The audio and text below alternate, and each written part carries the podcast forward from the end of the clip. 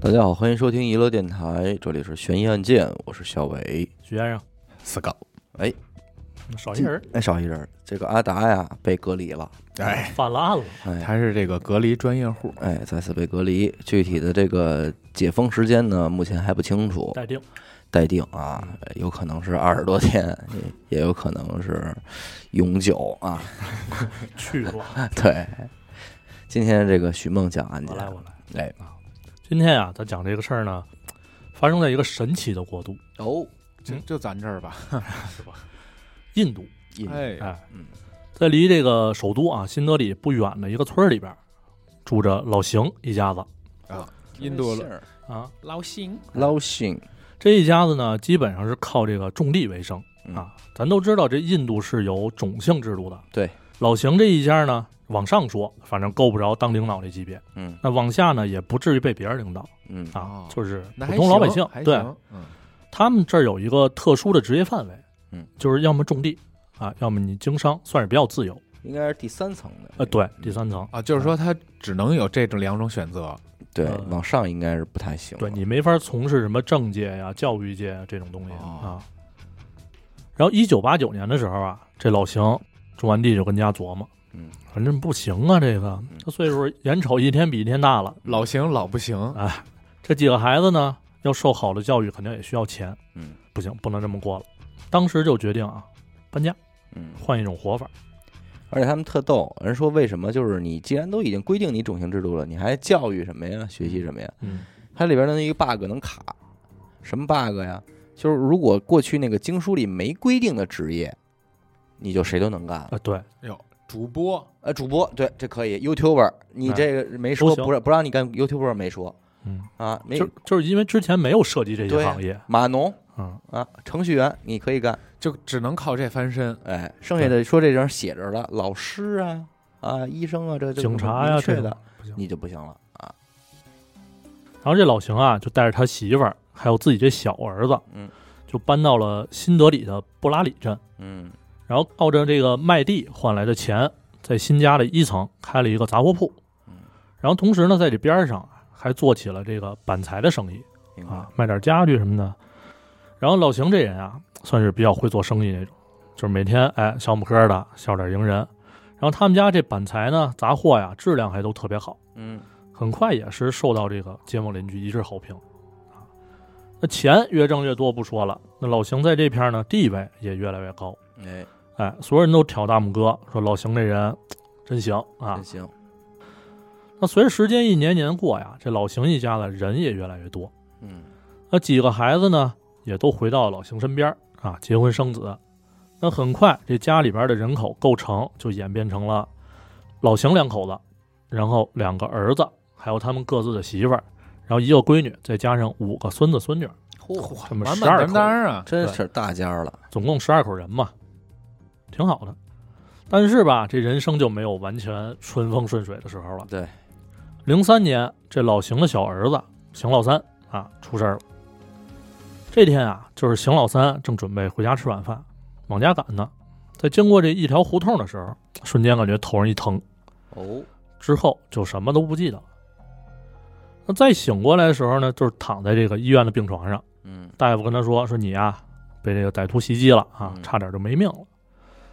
那这命算是捡回来了，那跟大夫道个谢呗，嗯，对吧？救命之恩嘛。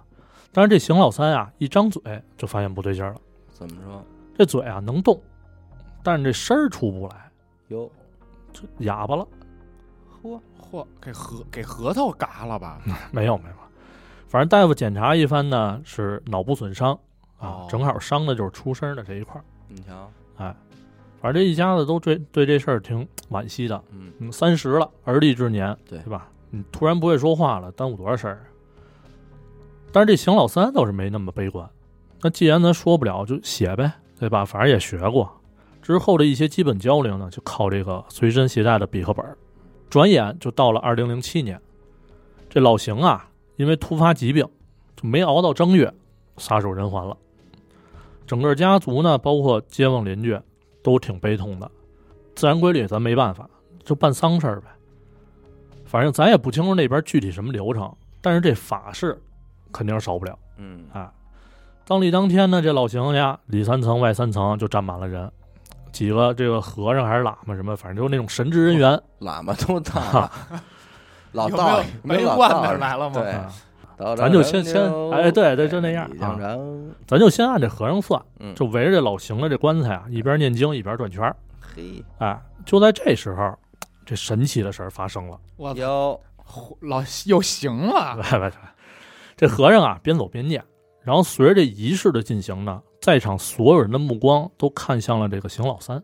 哎咱反正可以想象一下当时那种场景啊，家属肯定是在边上跪地啊，什么闭着眼祈祷呗。嗯那嘴里呢就愿意说点说什么就说点什么。嗯，这邢老三呀、也不例外，跟那儿闭着眼，嘴里也捣鼓着。嗯，起初呢就是没人在意，因为都知道这么多年他也说不了话。嗯，但是呢，慢慢就有人发现不对劲儿，他都出声了，哎，这邢老三出声儿了，而且不光是出声儿了，这嘴里边这词儿啊，跟和尚嘴里的一模一样。哟，哟，连上蓝牙了，好家伙，这邢老三也跟那是啊、呃越念越起劲儿鬼啊门鬼门关啊，啊，对， 声儿也越来越大。嗯反正家里人看这一幕呢，多少肯定有点五味杂陈的状态，嗯，对吧？说毕这竟，显灵了，哎，哦哎，大神通了，大神通，总之吧，这事儿结束之后，这个邢老三这哑巴算是彻底好了。你瞧，哎，给治好了，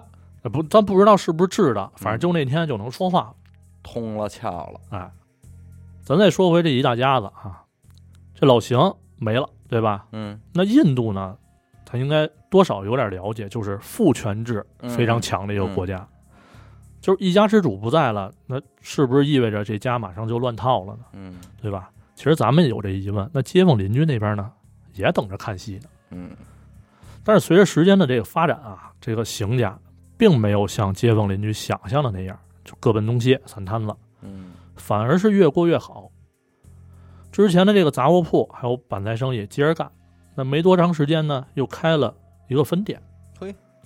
操小卖部开分店，啊在邻居们眼里啊，这一家子是身体又健康啊，嗯精神又饱满。嗯，孙子辈儿的这点孩子们啊，本来学习就挺好的了，结果人家接着学，这硕士什么的都都给续上了。哎呦，这几个孙子辈儿的，哎，对，这帮那还孙子可以，啊反正这一家的状态 孙子是真 行，比老邢活着的时候还好。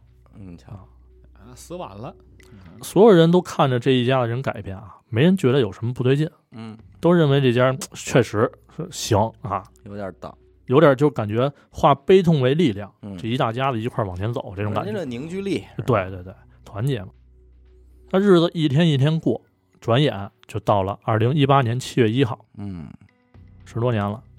这天早上啊，隔壁街这老王说想喝牛奶了， 嗯，就溜溜达达找小母 牛，行我要做奶，嗯奔这个邢家这杂货铺去了。啊哟，一拐弯，嘿，怎么这么老些人啊？啊，排上队了还，然后自己呢也就是那我也排呗，嗯然后就拍前面这人肩膀说问问什么情况啊？嗯前面那位呢也摇头不知道，说我来的时候啊这个也排队，听他们前面说好像没开门呢。嗯，这老王一听，心里就开始犯嘀咕，说这家子来了都二十多年了，天天五点半准时开门，怎么今天都快七点了还没开门？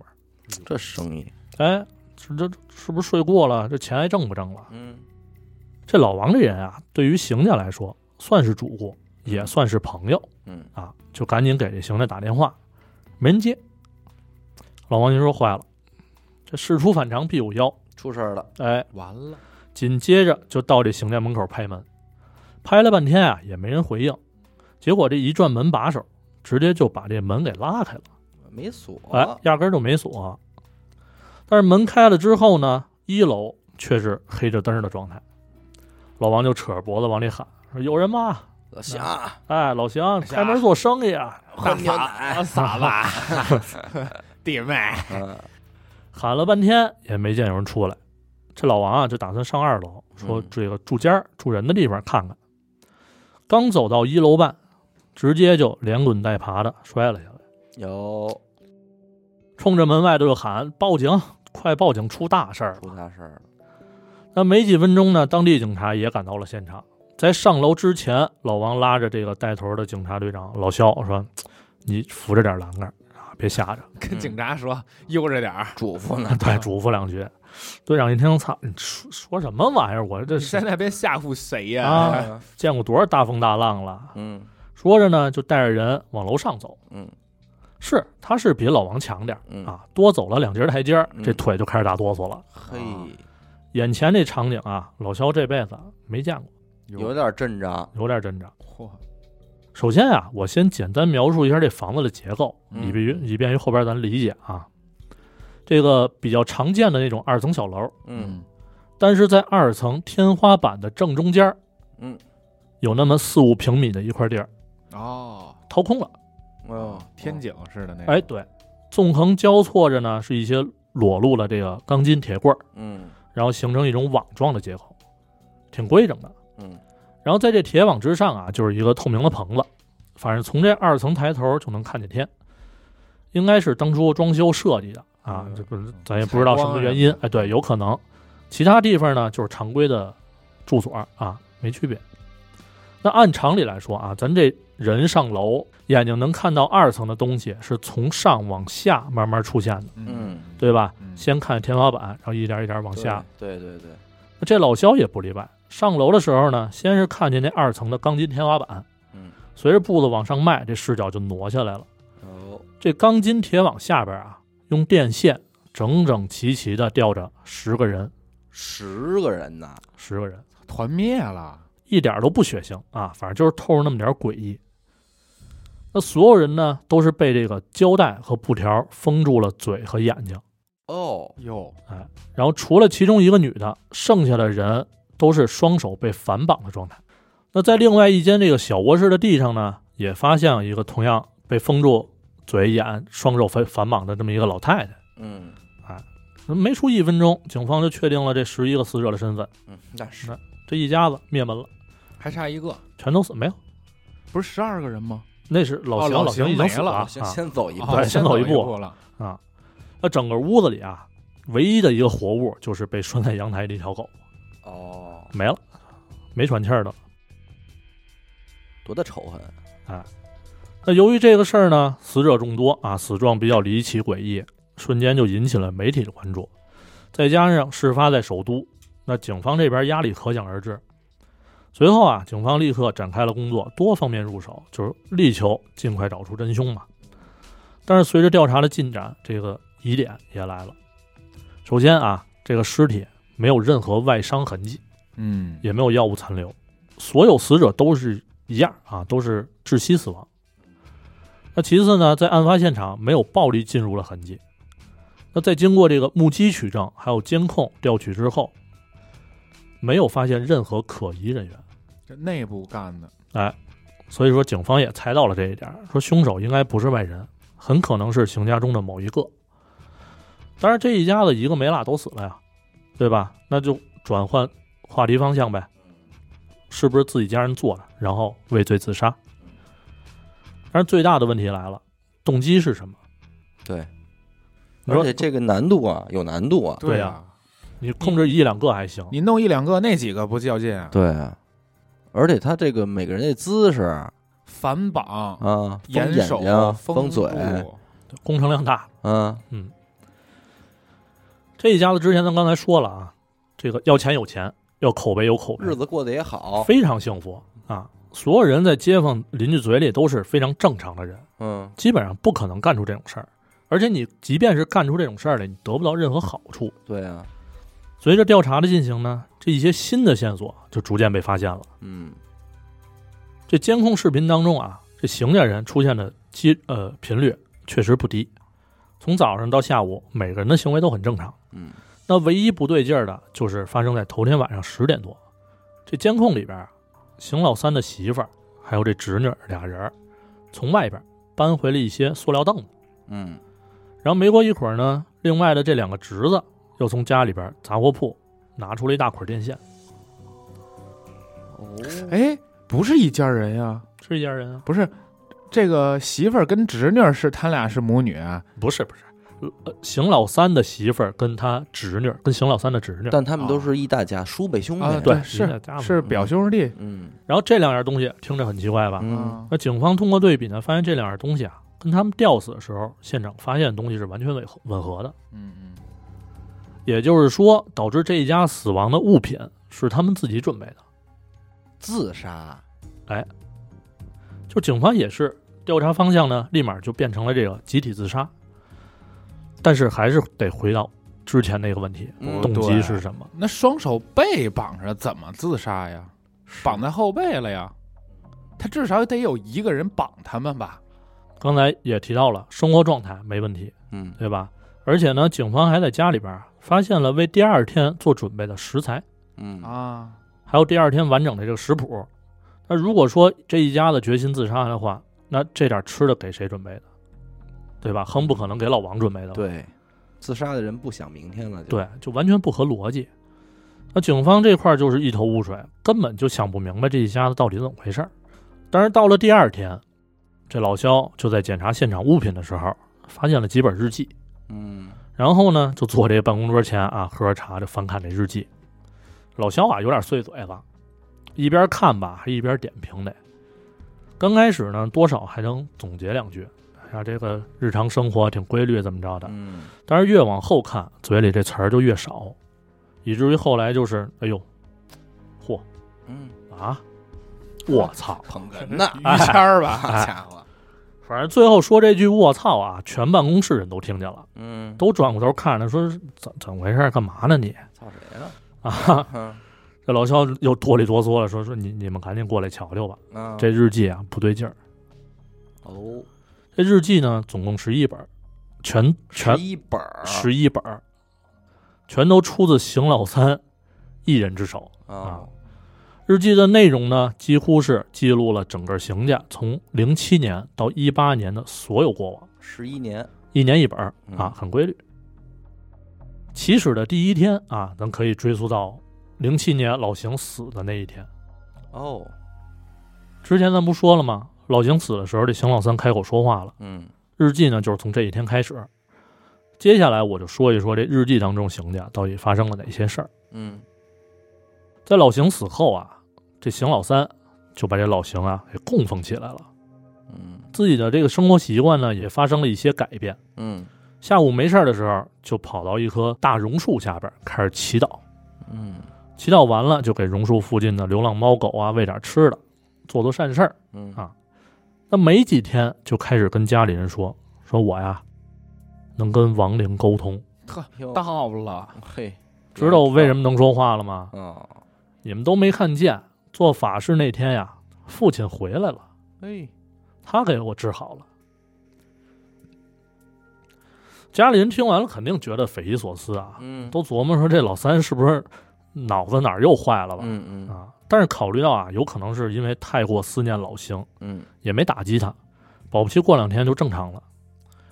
但是没过几天，这邢老三啊就开始以老邢的语气状态跟家里人沟通，上身了，反正差不多那个状态，声音也有点像，神态也像嗯啊。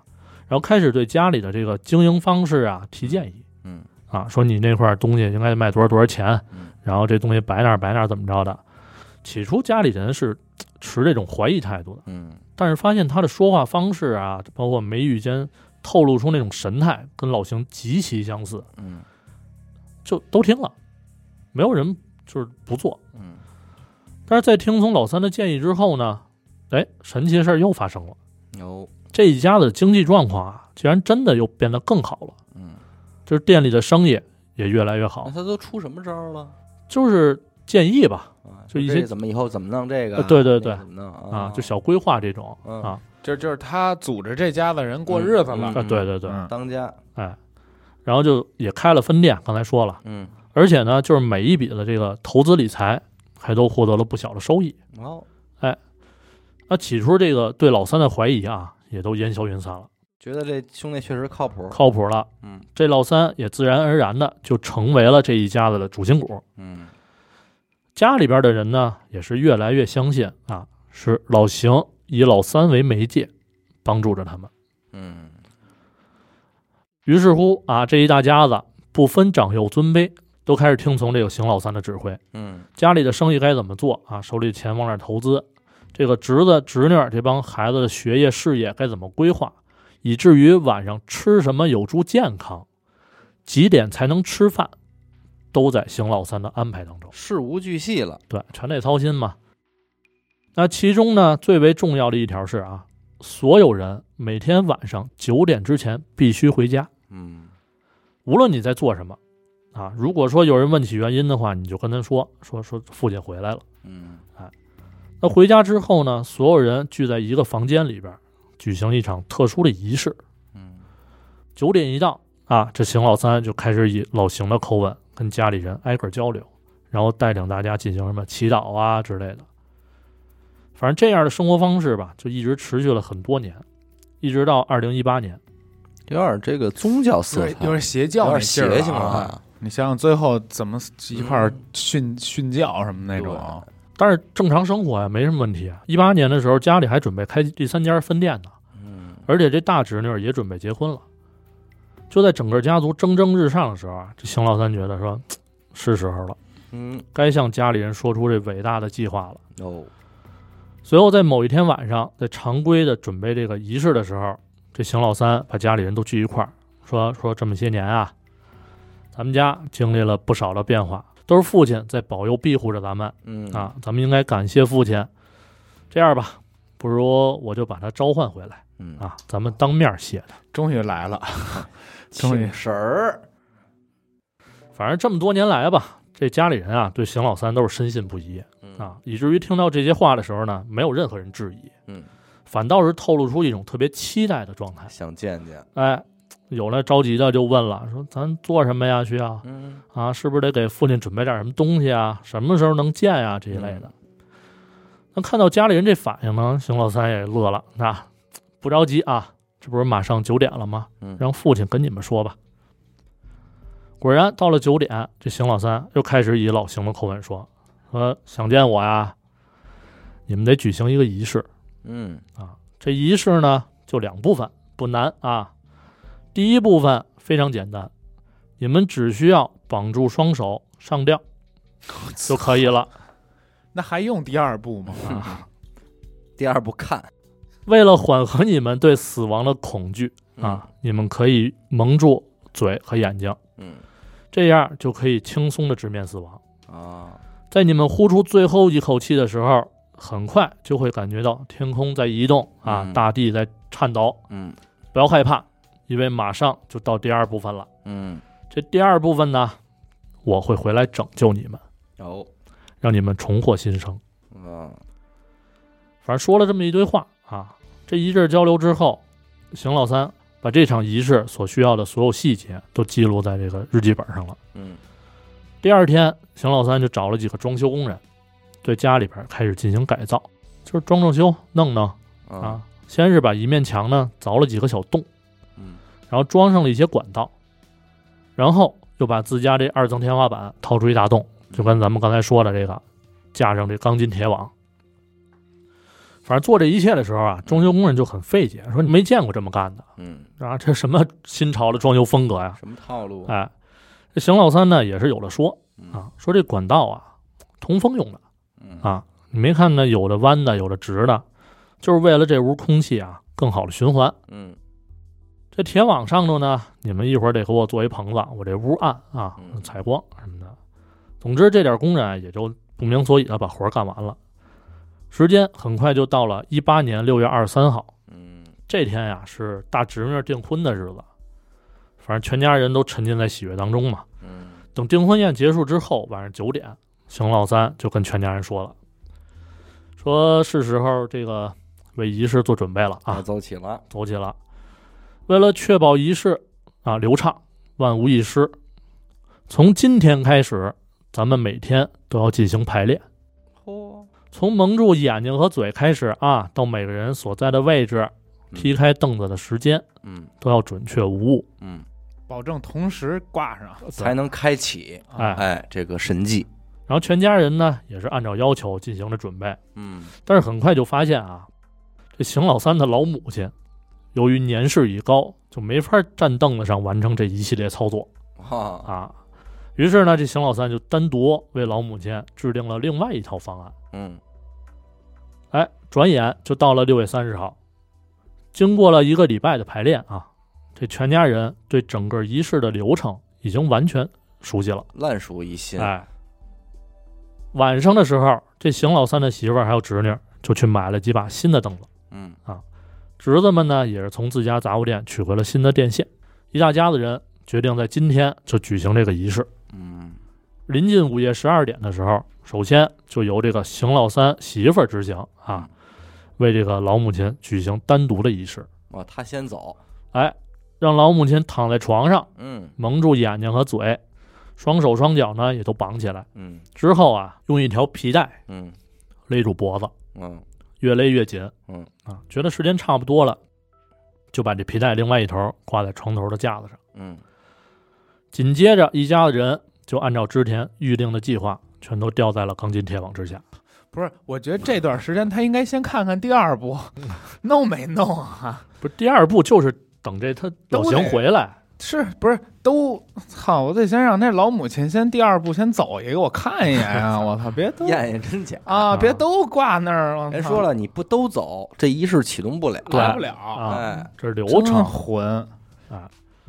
都挂完了，这时候就凸显出一个人不老地道的了。邢老三，那老邢，哎，这老邢，啊，邢老三也挂着了。啊，现自己也挂上了，挂上了啊都上去了，老邢不地道，他说过来救大伙儿没来，没没来，来肯定没来 啊！啊。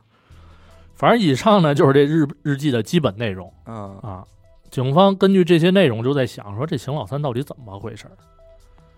他，你说他要是谋害全家，他为什么把自己也给谋害了？哎，而且他是让他媳妇儿去给这些人操作，嗯，顺便把他自己也给捆上吊上。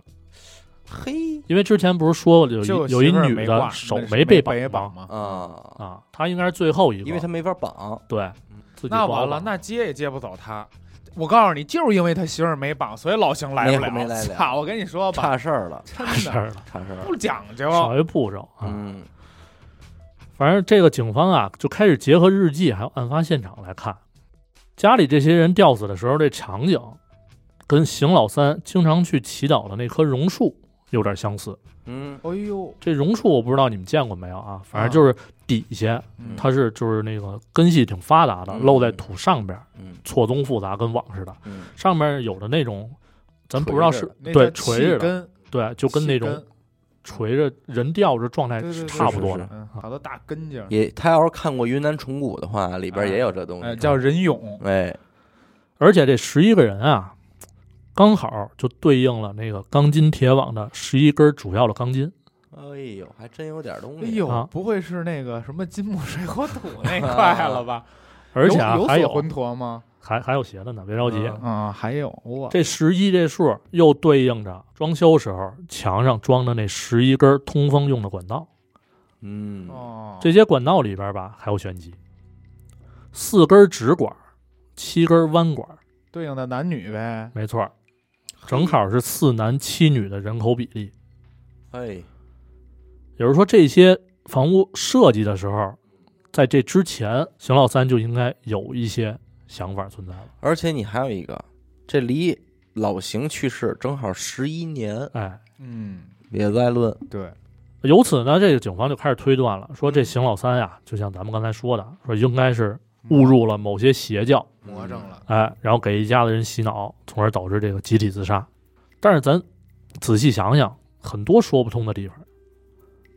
这一家子人当中啊，受过高等教育的人不少，是对有研究生吧？有硕士吧，这都是啊，那得多牛逼的邪教，啊对对吧？让这些人误入歧途，而且我我就特纳闷儿，就是这个自杀这种事儿，怎么能一天天的练呢？嗯哎你你在重复这件事儿的过程当中，难道你不会想吗？说的就是呢，这帮人又不是傻傻子，因对为吧他？已经把你的恐惧点给你解释了。你怕什么？怕疼吗？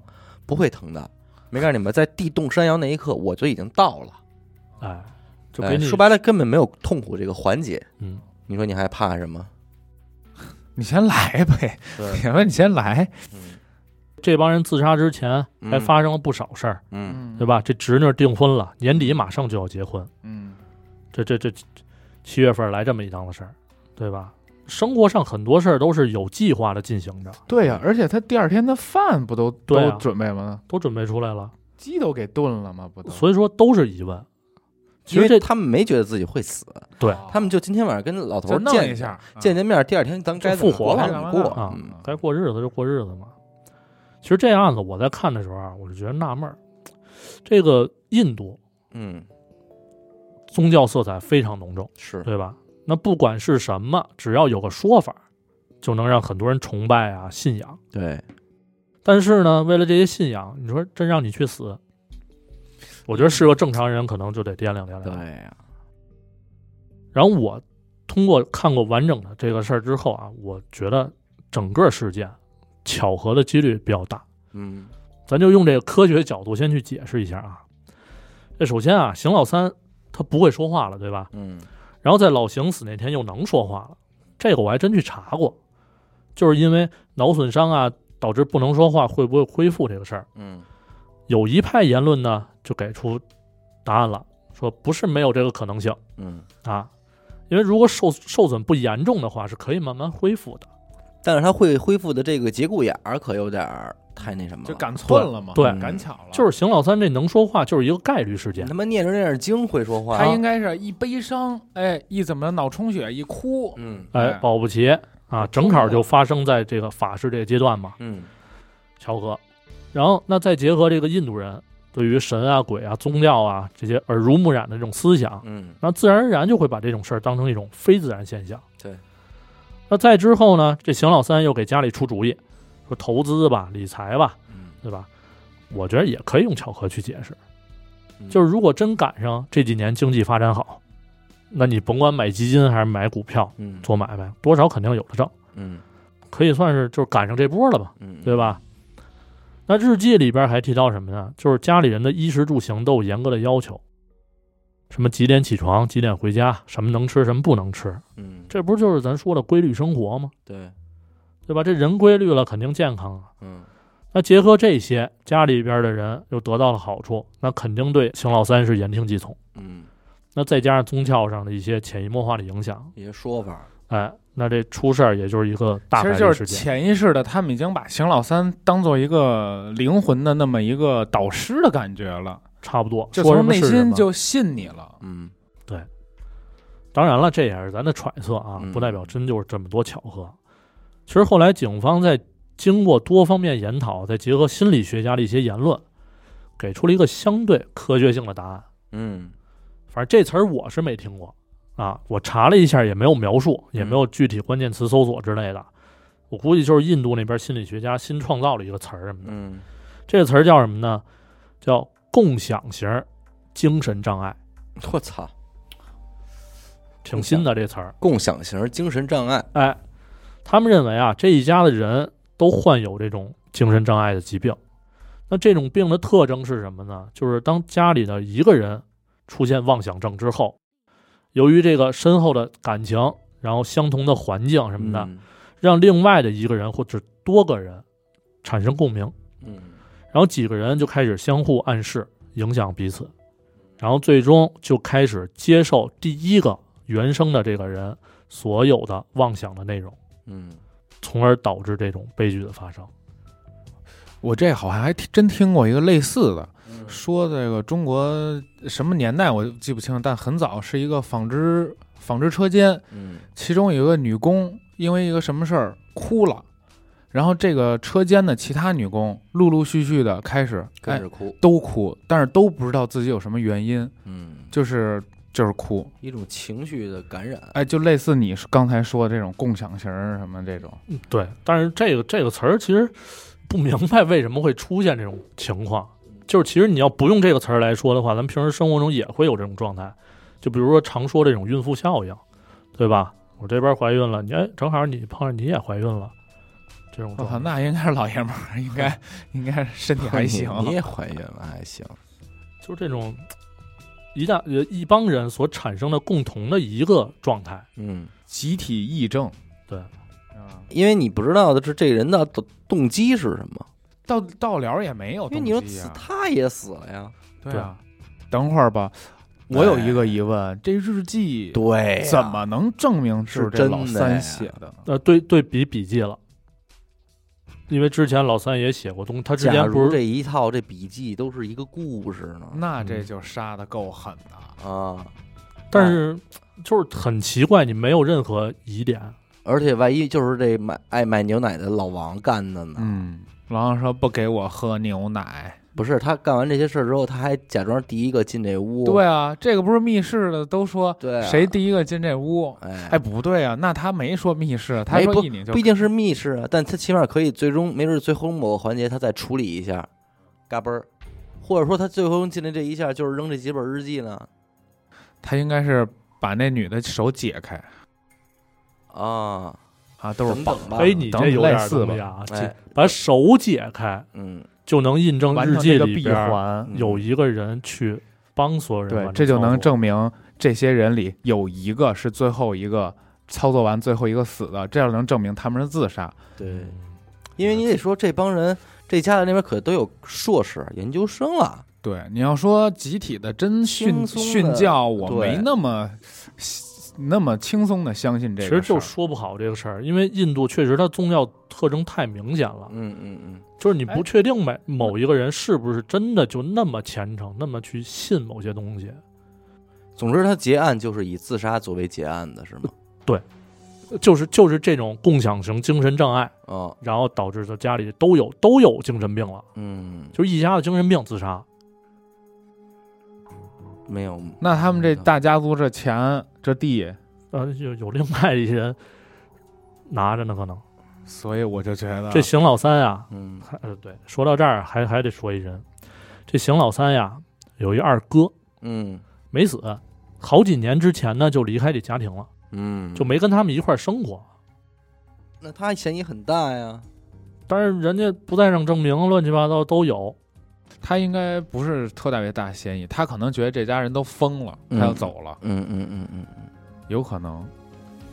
因为你说这个邢老三，他如果能忽悠住这一家人的话，肯定是因为说，哎，父亲葬礼这一天，你从哑巴变成会说话，然后紧接着你说这是因为父亲回来帮的我，嗯，这个东西嘖其实挺戳自家人的。对，因为你知道甚吧至我都在怀疑过什么呢？嗯就是这邢老三呀，怎么说呢？他早就会说话了。嗯是，他就赶那天说，就想给自己营造一个这种神迹的感或觉，者说他从来就没有不会说话过这在医院也是演的，啊，就种种可能性嘛。那你要是咱真是这么说的我话，我现在还有一个极度怀疑的点，就是这些绑着的手，我觉得特别不合理。嗯，我已经心甘情愿的为你去上吊，去去做这事儿，为什么还要绑着手呢？嗯这就是一是需要。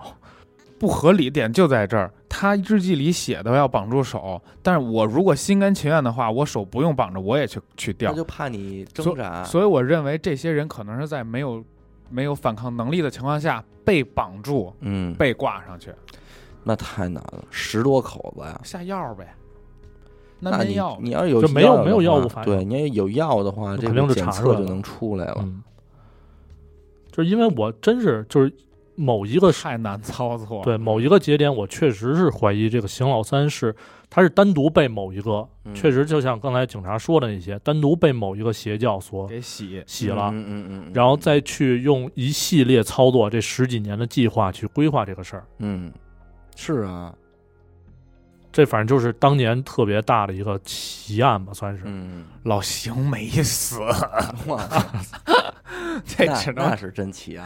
嗯，因为我还是觉得，就是说这个日记的存在就本本身就比较突兀，对是吧？对，我也觉得是。而且是就是他能说话之后才开始写的这个日记。就你不觉得到最后的最后，这本日记存在的意义，就是用来解告诉释警方解释这个案没事儿件的。对，而且非常详细。对，除了除此之外，它没有别的用处。为什么都到了他妈要马上就要执行这个仪式了，还写呢？对啊，而且还还把我写怎么写这个仪啊这个我怎仪么式杀真我都得写清楚。而且最后一天应该就是六月三十号那一天。我觉得吧，要要不然就是真奇怪，真神经病；要不然就是策划这人是真有脑子，而且警察也可能也是真不爱查吧。 可能是对啊，你这个没有道理啊，灭门啊，对吧？灭你满门啊！我还是觉得就是把这家人全杀了，谁会得到最大的好处？嗯，这个人的嫌疑比较大，而且跟这些人关系还都挺熟。反正日记日记是太突兀了。嗯，目你不知道邢老三写这篇日记，每天写日记目的是什么？给谁看？十年，给谁？给自己看？这那确实是意外。但是他要伪造十年也够狠的， 嗯哼，就为了干一这事儿。就是常理来说，应该是，比如说我要让你干什么，我直接口头跟你说就行了，对，嗯我没必要说今天晚上吃炒黄瓜，嗯我这都记日记本上。对对，写的太细了。这就不合理。就是每天的日期、时间点、几点几分几秒什么的，这这些感都觉就是一口供，就是是给为警了察看的破案一口用供的对，就是为了破案用的，有点刻意，说实话。但也没出现其他人这案子里，嗯嗯应该警察应该也没查到。大家可以了解了解啊。好吧，今天先这样，感谢您收听一乐电台，这里是悬疑案件。我们的节目呢会在每周一和周四的零点进行更新。如果您想加入我们的微信听众群，又或者寻求商务合作的话呢，那么请您关注我们的微信公众号“一乐周告”，我是小伟，学生。死狗，我们下期再见。拜再见拜。